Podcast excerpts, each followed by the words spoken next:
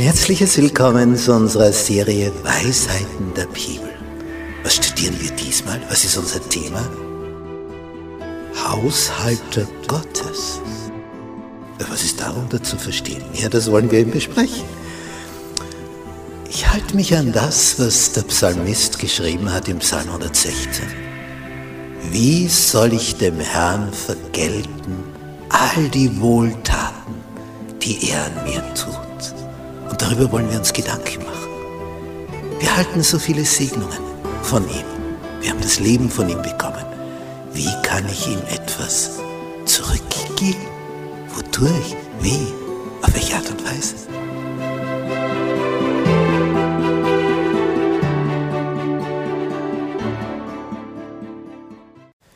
Dienstag. Lots schlechte Entscheidungen.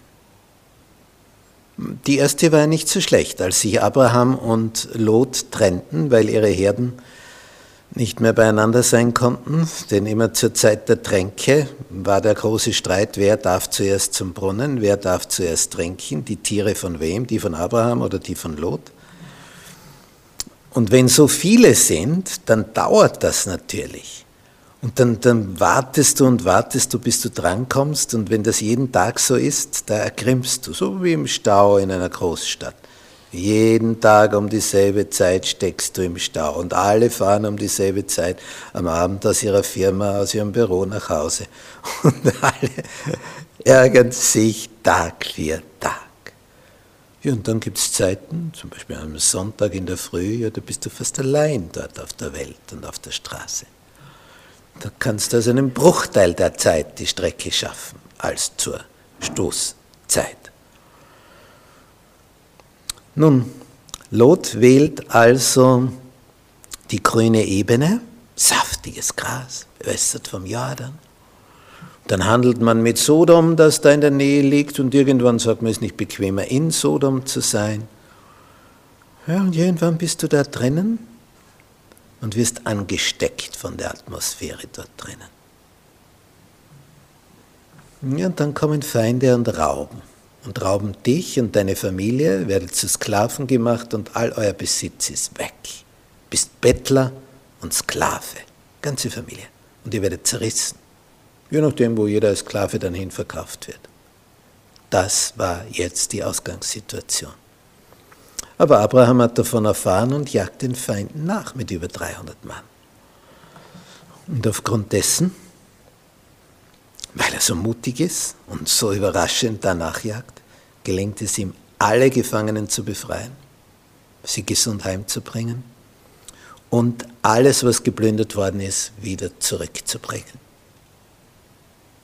Lot hatte gedacht, es wäre in der Stadt besser. In Wirklichkeit hat die Stadt Feinde angelockt.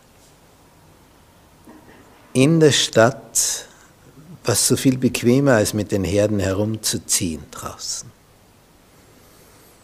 Frage war nur, wie lange war es bequemer? Denn dann hat man plötzlich alles verloren und war Sklave dann wäre jeder gern frei gewesen, mit Abraham über die Hochebenen da hinweg zu ziehen, mit den Kamelen und Eseln und Schafen und so weiter. Es war schon, schon was Eigenartiges. Als Lot diese Entscheidung traf, hat er einfach nach dem beurteilt, was ist vor Augen. Ja, was ist vor Augen? Saftige Ebene mit herrlichem Gras. Und was war dann vor Augen? Ja, wenn ich in Sodom wohne, dann geht es mir noch besser wirtschaftlich gesehen. Da bin ich an der Quelle, am, wo, wo, wo der Pulsschlag ist, der, des ganzen Marktes und alles drumherum. Es wurde ein Bumerang. Und darum haben wir die Empfehlung für die letzte Phase dieser Weltgeschichte, raus aus den Städten. Denn dort wird sich's abspielen, nämlich in negativer Hinsicht, in den großen Städten. Da werden Unruhen sein ohne Ende. Und man sieht das jetzt schon. Wenn einmal es drunter und drüber geht, sind es immer die großen Städte, in denen es am meisten drunter und drüber geht. So viele verschiedene Volksgruppen aus verschiedensten Völkern. Und wenn die dann aneinander geraten, und oft durch eine Sportveranstaltung, was da hinterher los ist, als ob das eine mit dem anderen was zu tun hätte. Es ist eine Welt geworden, die ein Pulverfass ist. Und je länger, je mehr braut sich da etwas zusammen. Und Lot hat schon damals diesen Fehler gemacht, während Abraham auf den Bergen blieb und dort herumgewandert ist. War mühsamer, aber wesentlich sicherer.